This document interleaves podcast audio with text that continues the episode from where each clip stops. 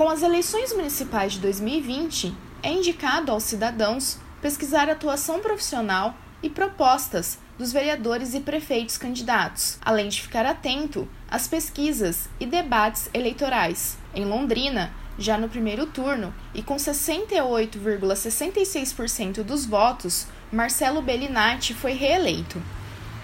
O programa de governo do prefeito para 2021 traz algumas metas voltadas especificamente para os idosos, como ampliação de vagas em instituições de longa permanência, fortalecimento do Programa Federal Amigo da Pessoa Idosa, que prevê medidas como o aumento da emissão da carteira do idoso para que mais idosos tenham direito a viagens interestaduais. Também estabelece a expansão do idoso conectado, projeto de inclusão digital para idosos voltado ao ensino do uso de celulares e aplicativos. Porém, o maior enfoque do plano de governo sobre a população com 60 anos mais visa promover condições de moradia. Por meio da Secretaria Municipal da Cultura, a Prefeitura de Londrina está viabilizando a construção de um condomínio para idosos, com cerca de 40 casas e infraestrutura completa, localizado próximo ao aeroporto da cidade. A iniciativa visa alcançar pessoas com mais de 60 anos, de baixa renda ou que estejam em situação de vulnerabilidade social.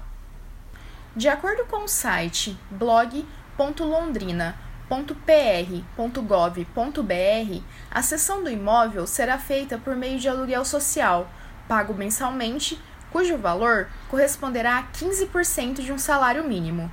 Cada unidade poderá ser utilizada por tempo indeterminado, individualmente ou até por dois idosos, se forem um casal, ou parentes próximos.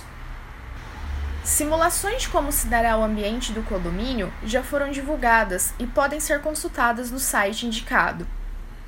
O espaço a ser construído deve oferecer moradia para cerca de 50 pessoas, além de contar com área de lazer e cultura.